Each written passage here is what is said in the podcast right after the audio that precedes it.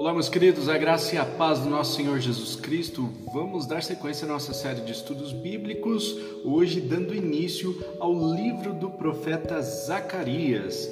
É isso aí, já estamos quase encerrando aqui o, o, Antigo Testamento no estudo dos profetas menores e o livro de Zacarias é um livro importantíssimo para o entendimento do contexto pós-exílico exatamente após retor o retorno do povo de Israel a Jerusalém, aquele contexto de reconstrução da cidade, inclusive reconstrução do templo. Nós já falamos anteriormente sobre o estudo de Ageu, que é contemporâneo do profeta Zacarias, e portanto nós vamos é, abreviar aqui o nosso estudo contextual para nos atentar principalmente aquilo que o texto de Zacarias está querendo nos trazer no dia de hoje. Vamos ler o que diz a palavra do Senhor em Zacarias, nos capítulos 1 e 2. Diz a palavra do Senhor no oitavo mês do segundo ano do reinado de Dario, a palavra do Senhor veio ao profeta Zacarias, filho de Berequias e neto de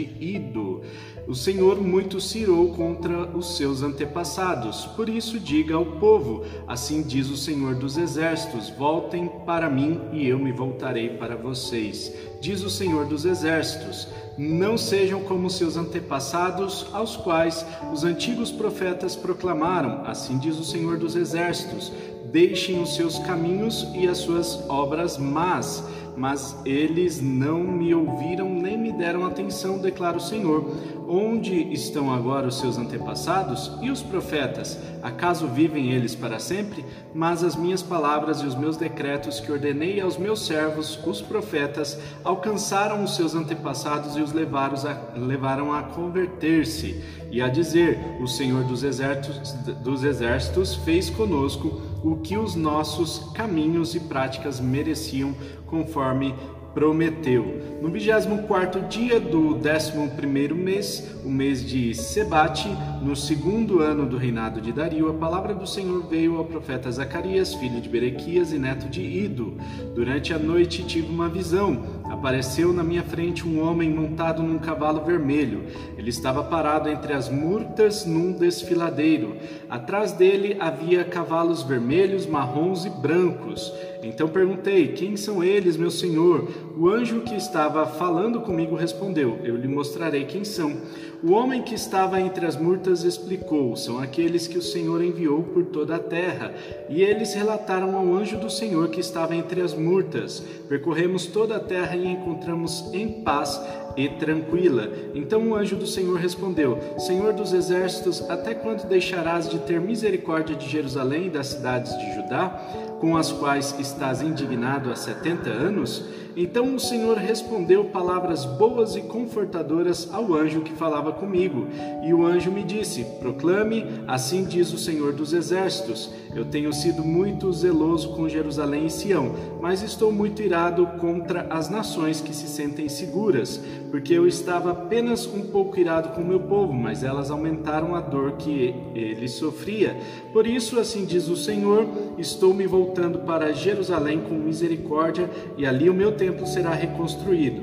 A corda de medir será esticada sobre Jerusalém, declara o Senhor dos Exércitos.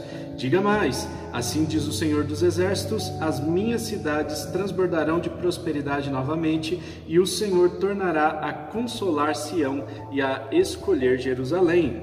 Depois eu olhei para o alto e vi quatro chifres. Então perguntei ao anjo que falava comigo: O que é isso? Ele me respondeu: São os chifres que dispersaram Judá, Israel e Jerusalém. Depois o Senhor mostrou-me quatro artesãos e eu perguntei: O que eles vêm fazer? Ele respondeu: Ali estão os quatro chifres que dispersaram Judá ao ponto de ninguém conseguir sequer levantar a cabeça. Mas os artesãos vieram aterrorizar e quebrar esses chifres das nações que se levantaram contra o povo de Judá para dispersá-lo. Olhei em seguida no capítulo 2 e vi um homem segurando uma corda de medir. Eu lhe perguntei: Aonde vai? Ele me respondeu: Vou medir Jerusalém para saber o seu comprimento e a sua largura. Então o anjo que falava comigo retirou-se e outro anjo foi ao seu encontro e lhe disse: Corra e diga àquele jovem: Jerusalém será habitada como uma cidade sem muros por causa dos seus muitos habitantes e rebanhos. E eu mesmo serei para ela um muro de fogo ao seu redor, declara o Senhor, e dentro dela serei a sua glória. Atenção, atenção! Fujam da torre da terra do norte, declara o Senhor, porque eu os espalhei aos quatro ventos da terra, diz o Senhor. Atenção a Sião, escapem, pois vocês que vivem na cidade da Babilônia, é, porque assim diz o Senhor dos Exércitos: Ele me enviou para buscar a sua glória entre as nações que saquearam vocês porque todo o que tocar em vocês toca a menina dos olhos dele. Certamente levantarei a minha mão contra as nações de forma que serão um espólio para os meus para os seus servos. Então vocês saberão que foi o Senhor dos exércitos que me enviou. Cante e alegre-se, ó cidade de Sião, porque venho fazer de você a minha habitação, declara o Senhor. Muitas nações se unirão ao Senhor naquele dia e se tornarão meu povo. Então você será a minha habitação e reconhecerá que o Senhor dos exércitos me enviou a você. O Senhor herdará Judá como sua propriedade na terra santa e escolherá de novo Jerusalém. Aquietem-se todos perante o Senhor, porque ele se levantou de sua santa habitação. Meus queridos, o livro de Zacarias dá início a essa chamada ao arrependimento. Dos versículos 1 até 6, nós vemos Deus trazendo uma mensagem aqui de arrependimento, de chamada ao arrependimento para o povo de Israel. Eles estavam voltando para Jerusalém, estavam no processo de reconstruir a cidade, estavam se adequando a essa nova realidade, esse novo contexto pós-exílico e eles estavam ali assimilando também algumas práticas que os seus antepassados é, já tinham feito e perderam muitas oportunidades de arrependimento. O Senhor estava chamando-lhes a atenção para que eles se arrependessem agora, afinal, eles estavam mais uma vez pecando e a linha que separava uh, eles do pecado, da pureza, da impureza, a santidade do pecado estava muito tênue, muito apagada, ou seja, eles estavam ali é, flertando com o pecado novamente. Por isso o Senhor os chama ao arrependimento, dizendo: Vocês já viram onde foram parar os seus antepassados e tudo o que vocês sofreram, é, na verdade, é uma consequência dos pecados dos seus antepassados. Por isso que vocês estavam no exílio, por isso que vocês foram para a Babilônia. E agora voltando, abram os olhos. Gente, existem duas formas de a gente aprender. Ou a gente aprende errando, a gente vai dar com os burros na água, ou a gente aprende vendo o outro errar. E se nós já temos ali a história dizendo que o outro errou, fez aquilo e deu ruim, não é melhor a gente observar e mudar a nossa atitude nos dias de hoje? Não é melhor a gente ter uma atitude diferente, já que nós sabemos que, que se a gente continuar na mesma prática vai dar ruim também? Então é importante que o povo de Israel eh, entendesse isso, né? é importante que a gente entenda isso também nos dias de hoje. Nós temos a palavra de Deus em nossas mãos, ela nos dá a instrução, mas tem gente que prefere dar com os burros na água, tem gente que prefere é, cair, tem gente que prefere pecar para ver que a coisa vai dar ruim né, que você vai ter que se arrepender. Mais cedo ou mais tarde você vai se arrepender dos seus atos. Portanto, o Senhor diz para o povo de Israel: olhe para os seus antepassados, vejam onde eles erraram, mude o seu comportamento para que vocês não caiam nos mesmos erros que os seus antepassados. Depois disso, nós vemos aqui três visões. Hoje nós vamos ver três visões, depois é, nos próximos devocionais nós vamos ver outras visões aqui. E Zacarias é um profeta jovem, é um profeta aqui no, no capítulo 2, no versículo 4, o anjo diz, né? Corra e diga aquele jovem. Ou seja, né? Zacarias era jovem, não, não sabemos qual era a idade dele exatamente, mas muito provavelmente menos de 30 anos ele tinha aqui quando ele profetizou. Ou seja, é, Zacarias poderia ter aí entre é, 18 e 25 anos quando ele recebe essa mensagem, quando ele entrega essa mensagem, mas isso não o impediu de ser um grande profeta no Antigo Testamento, talvez um dos mais importantes aqui no contexto pós-exílico, com certeza é o mais importante em conteúdo, em riqueza também de material profético. É também um, um profeta que trouxe muitos conceitos messiânicos e trouxe também algumas questões sobre o mundo espiritual. Nós vamos ver aqui mais adiante.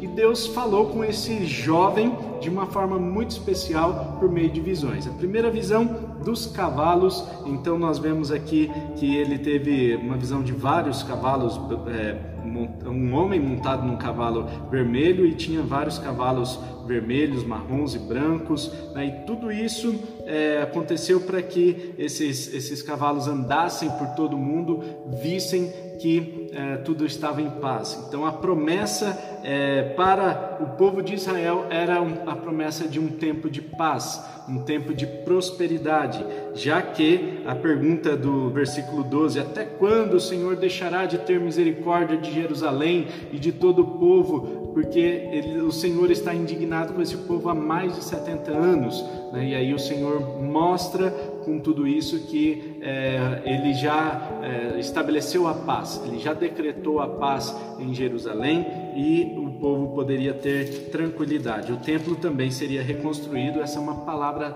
do Senhor, então é uma promessa de paz e tranquilidade. Dos versículos 18 a 21, nós vemos Deus vingando os seus uh, algozes, né, aqueles que fizeram mal contra a nação de Israel.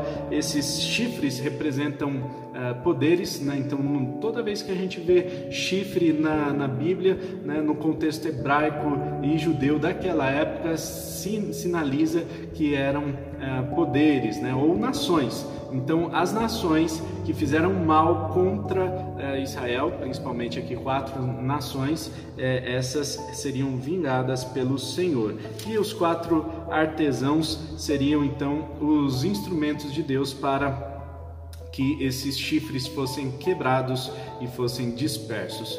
Já no capítulo 2, nós vemos aqui essa visão do homem com a corda de medir, e essa corda de medir é serve para medir toda a cidade de Jerusalém, né? Então essa cidade é, seria medida, mas seria uma cidade sem muros, porque o próprio Senhor estaria ali com o seu fogo protegendo aquela cidade.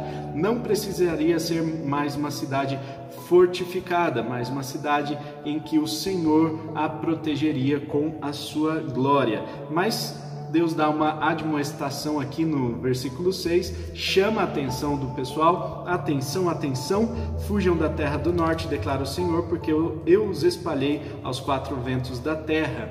Então o Senhor diz para aqueles, é, para aqueles habitantes de Jerusalém que eles não fizessem alianças com os reinos do norte, porque o Senhor já estava dissipando aquelas nações.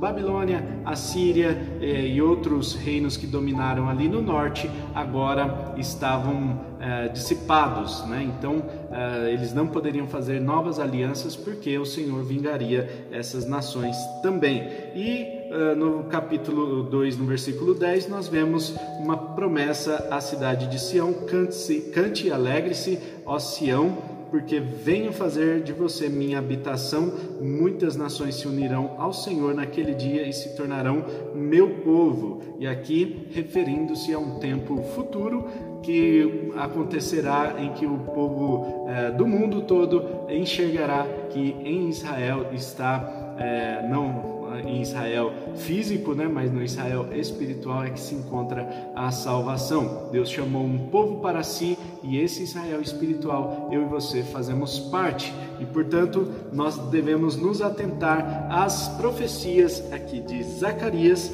para que possamos entender o contexto imediato, pós-exílico e também as coisas que acontecerão no fim dos tempos. Fique atento com os próximos devocionais aqui, com os nossos próximos estudos, e eu tenho certeza que Deus vai trazer muito entendimento da palavra para você. Fica conosco, até amanhã, se Deus quiser. Compartilhe esse vídeo com alguém aí que queira entender esse texto mais profundamente. Nós vamos juntos estudar aqui o livro de Zacarias. Um forte abraço, tamo junto, tchau!